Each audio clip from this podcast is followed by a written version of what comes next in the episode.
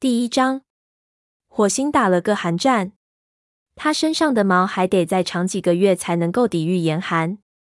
夜色渐渐褪去，天空终于亮了起来。尽管冻得要死，火星仍然压抑不住内心的得意。几个月的学徒生涯过后，他终于成为了一名武士。火星回想起昨天发生在影族营地里的那幅胜利场景。影族族长段星同他的党羽骂骂咧咧的仓皇而逃，一双双充满嫉恨的眼睛消失在密林深处。雷族帮助影族赶跑了残暴的段星，并且承诺在影族恢复实力期间，双方维持和平状态。为此，影族对雷族是感恩戴德。段星不仅将影族糟蹋的不成样子，而且还把风族驱逐出家园。早在火星加入雷族之前，段星就已经如同一片黑影笼罩在森林上空了。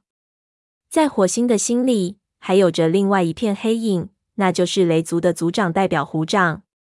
一想起这位令乌爪怕得要死的族长代表，火星的心里便泛起一丝寒意。火星和他最好的朋友灰条帮助乌爪逃到两腿动物的地盘，然后编造了一出乌爪被影族杀害的故事。如果事情真相果真如乌爪所说，那就意味着乌爪知道了虎掌千方百计想隐瞒的秘密。为了避免虎掌灭口，最好的办法就是使他相信乌爪已经死了。火星从乌爪那里得知，虎掌为了当上新的雷族族长代表而杀害了前任族长代表宏伟，并且最终如愿以偿。火星晃了晃头，尽力不去想这些不愉快的事情。他转头看看身边的灰条，灰条也冻得瑟瑟发抖。火星知道灰条此刻必定也是在期盼着太阳赶快出来，但他没有开口说话。依照规矩，今晚他们守夜时不得交谈。作为一名新武士，今晚必须一边看守营的大门，一边认真思考自己刚刚获得的武士名号和地位。要知道，直到昨晚，火星的名字还是火爪呢。半尾是第一批醒来的猫。这只老猫此时正在老年巢穴的黑暗处走动。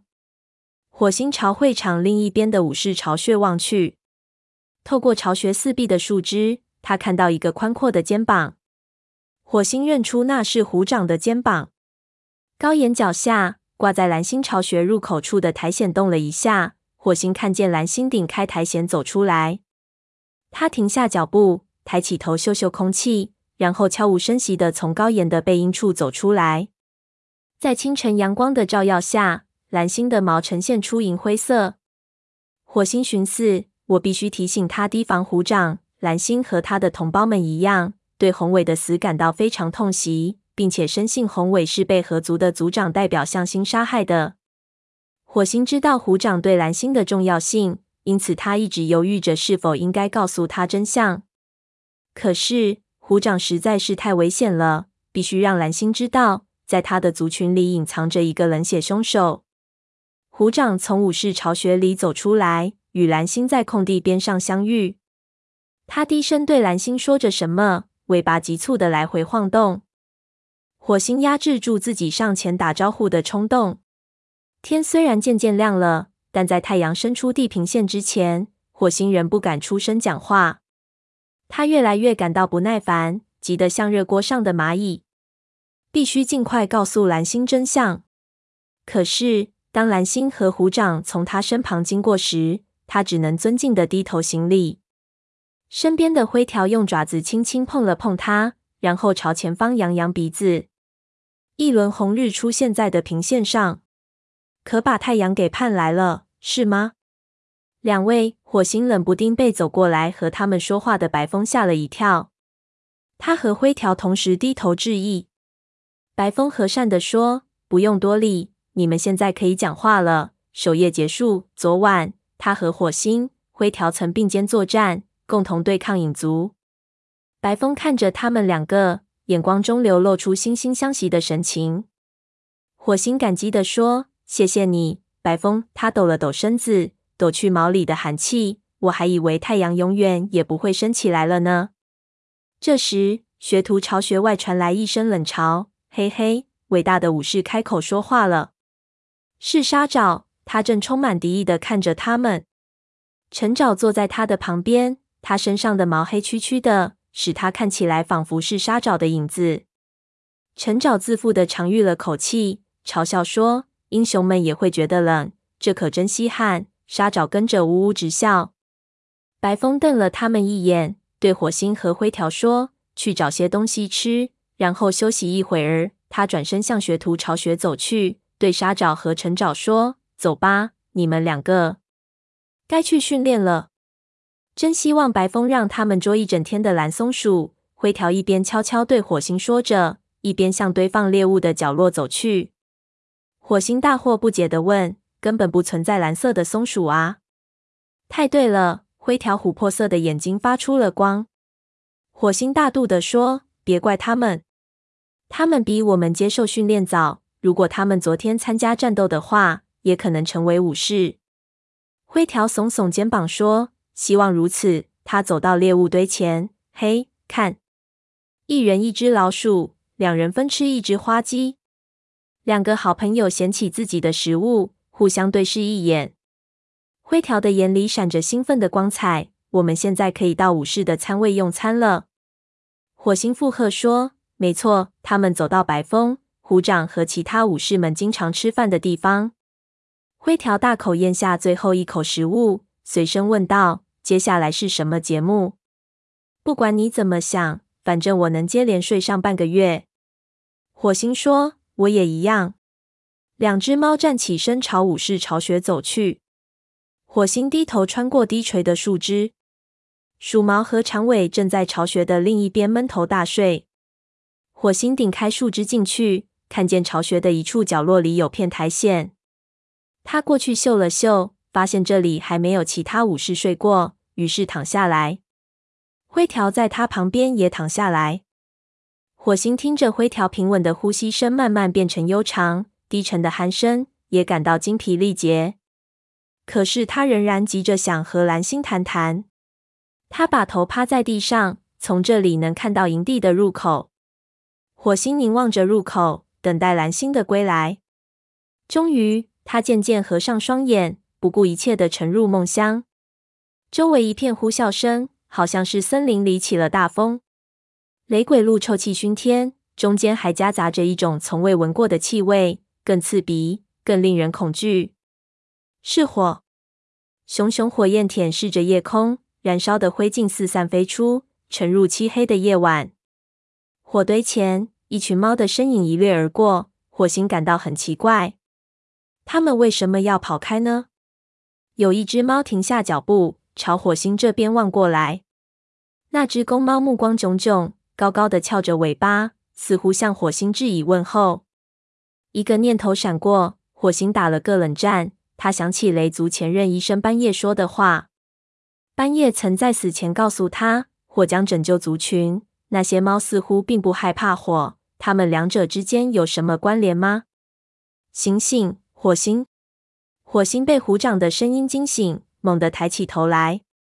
你刚才在说梦话？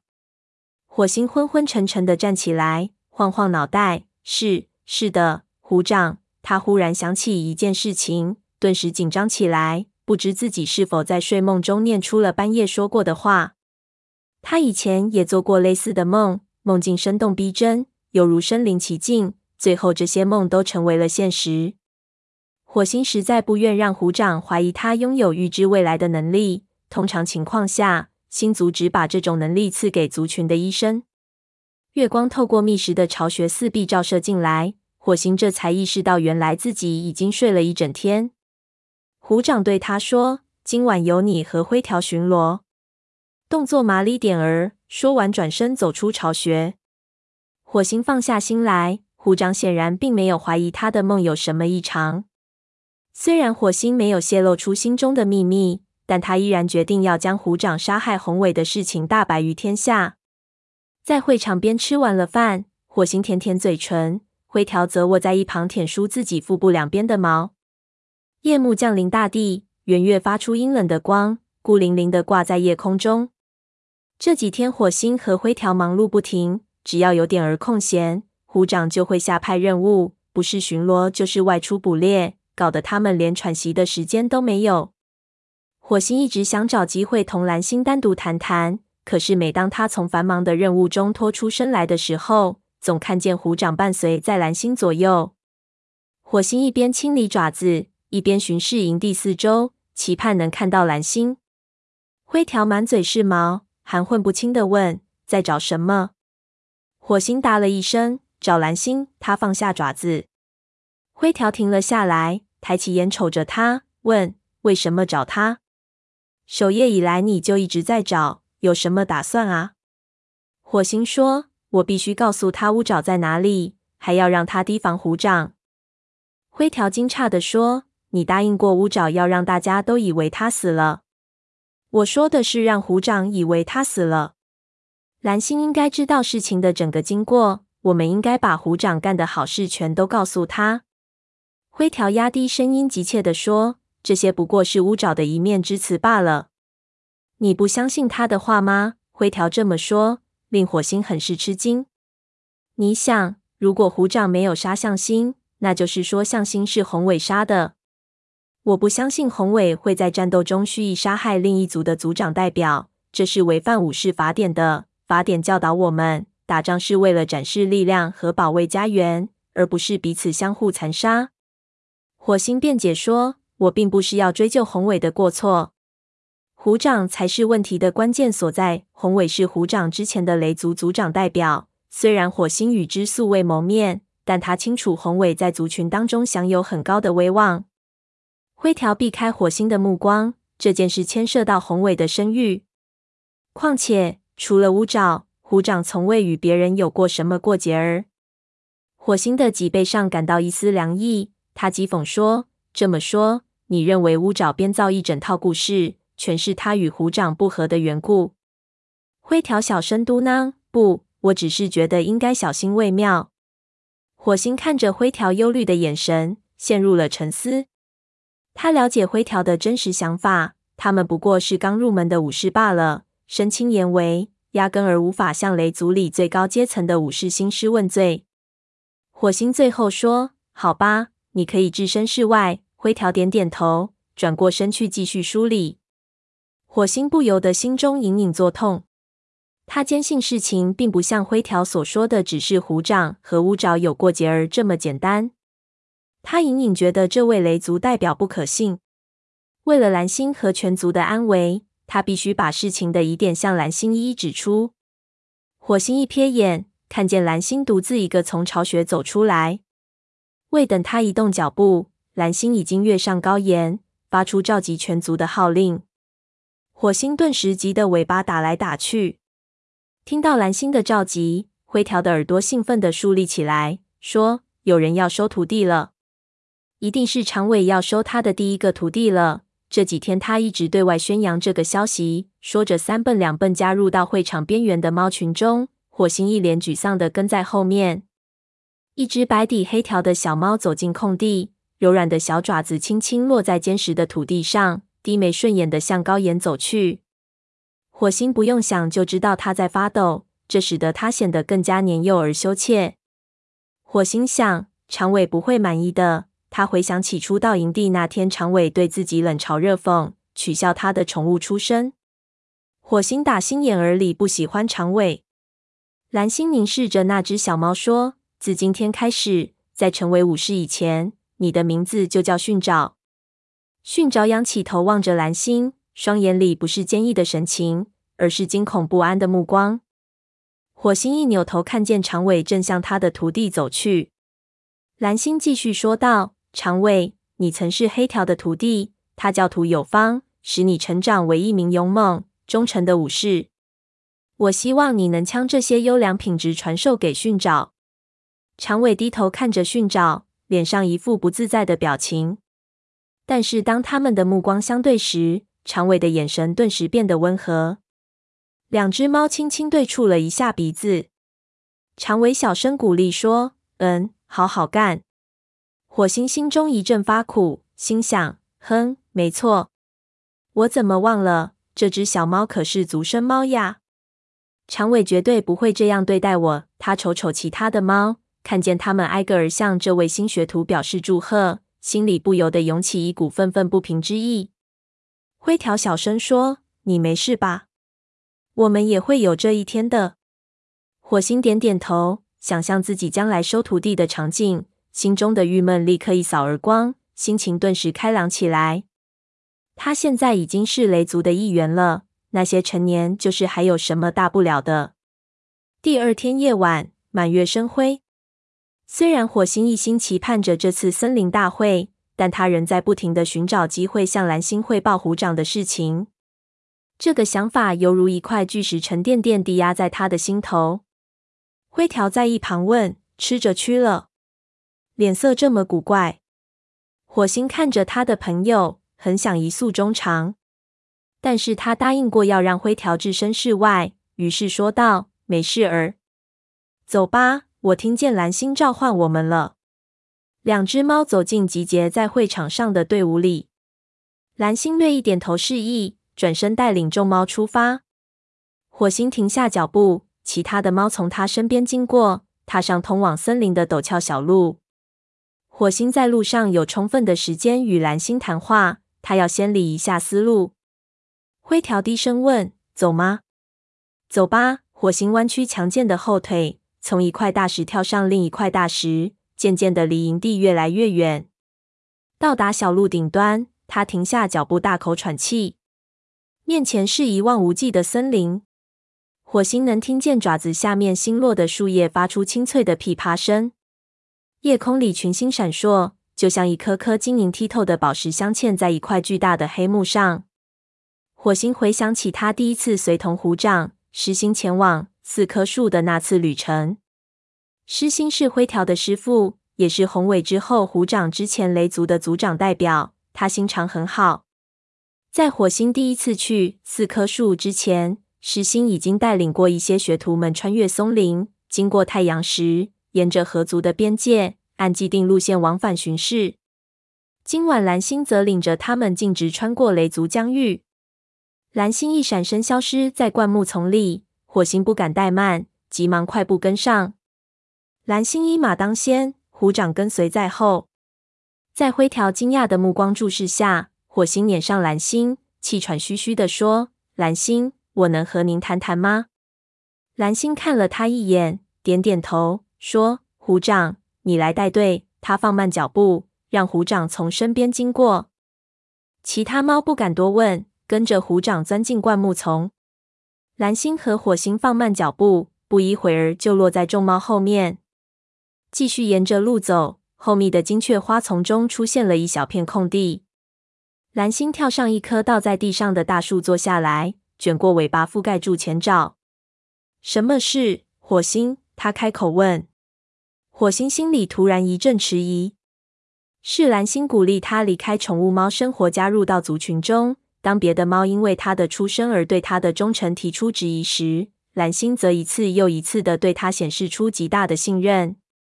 如果他告诉蓝星自己在乌爪的事情上撒了谎，蓝星会怎么想？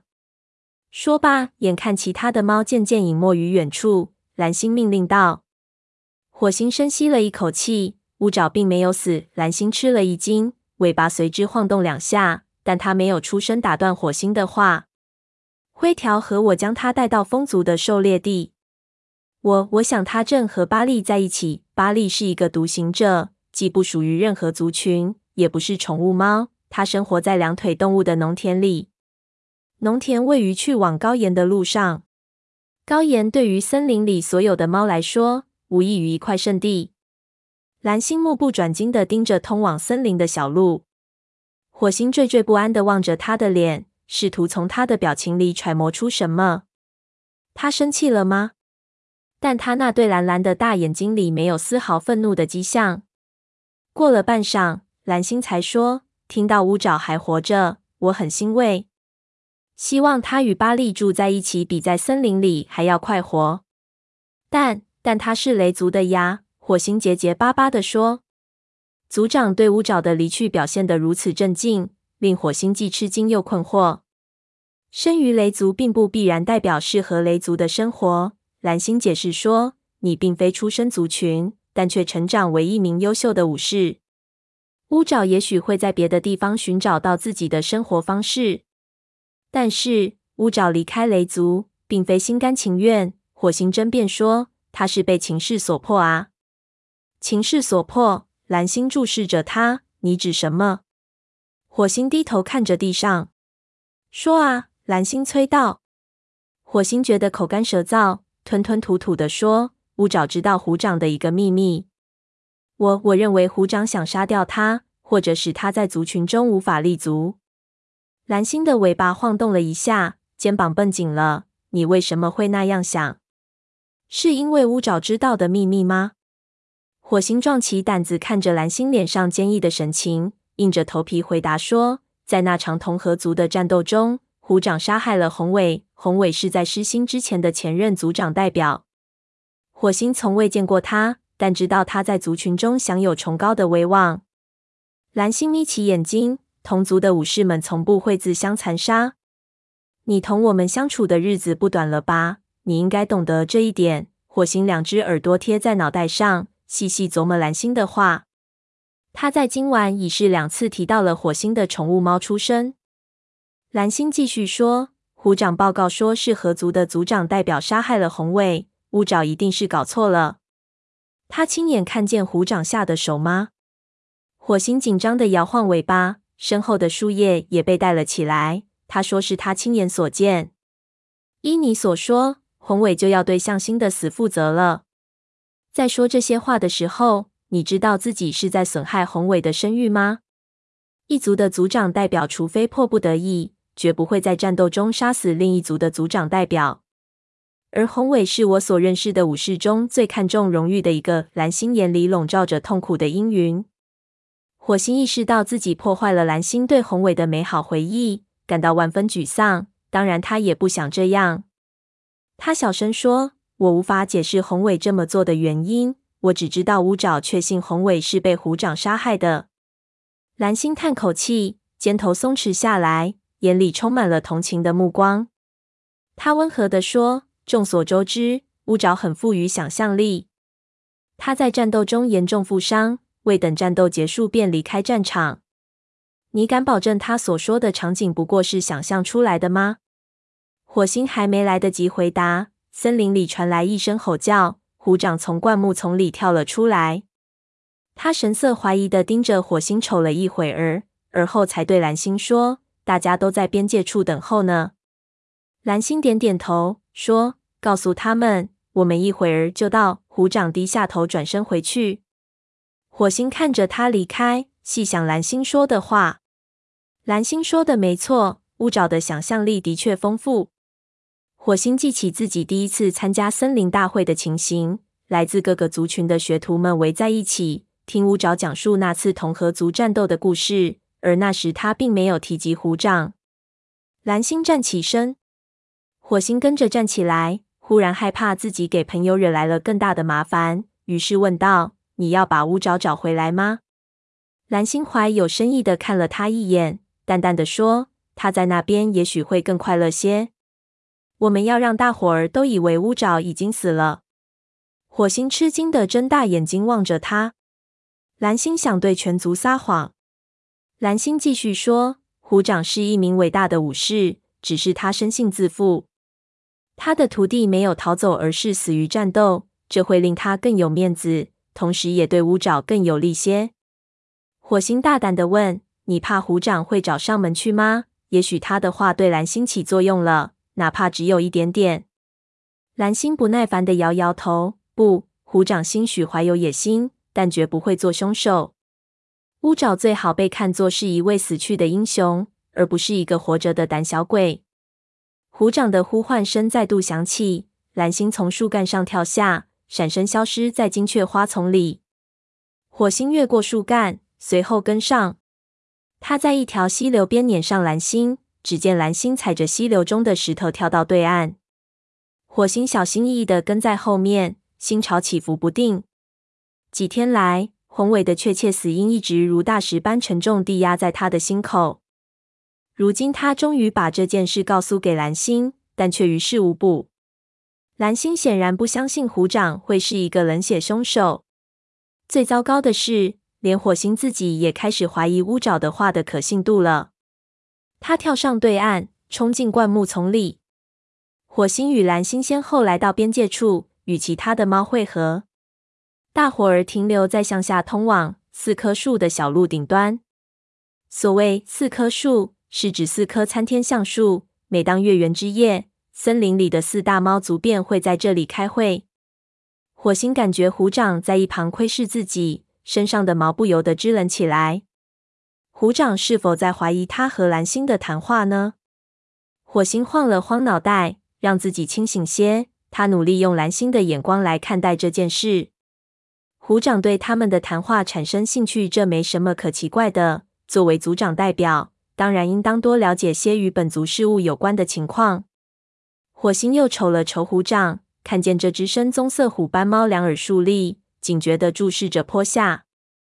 其他的猫则有些沉不住气，在虎掌周围走来走去。虎掌目光扫来扫去，坚定的眼神无形中将大家凝聚在一起。蓝星扬起鼻子嗅嗅空气，火星感到十分紧张，身上的毛直立起来。蓝星随即晃动一下尾巴，发出信号。雷族的勇士们昂首阔步，顺着斜坡走进森林大会的会场。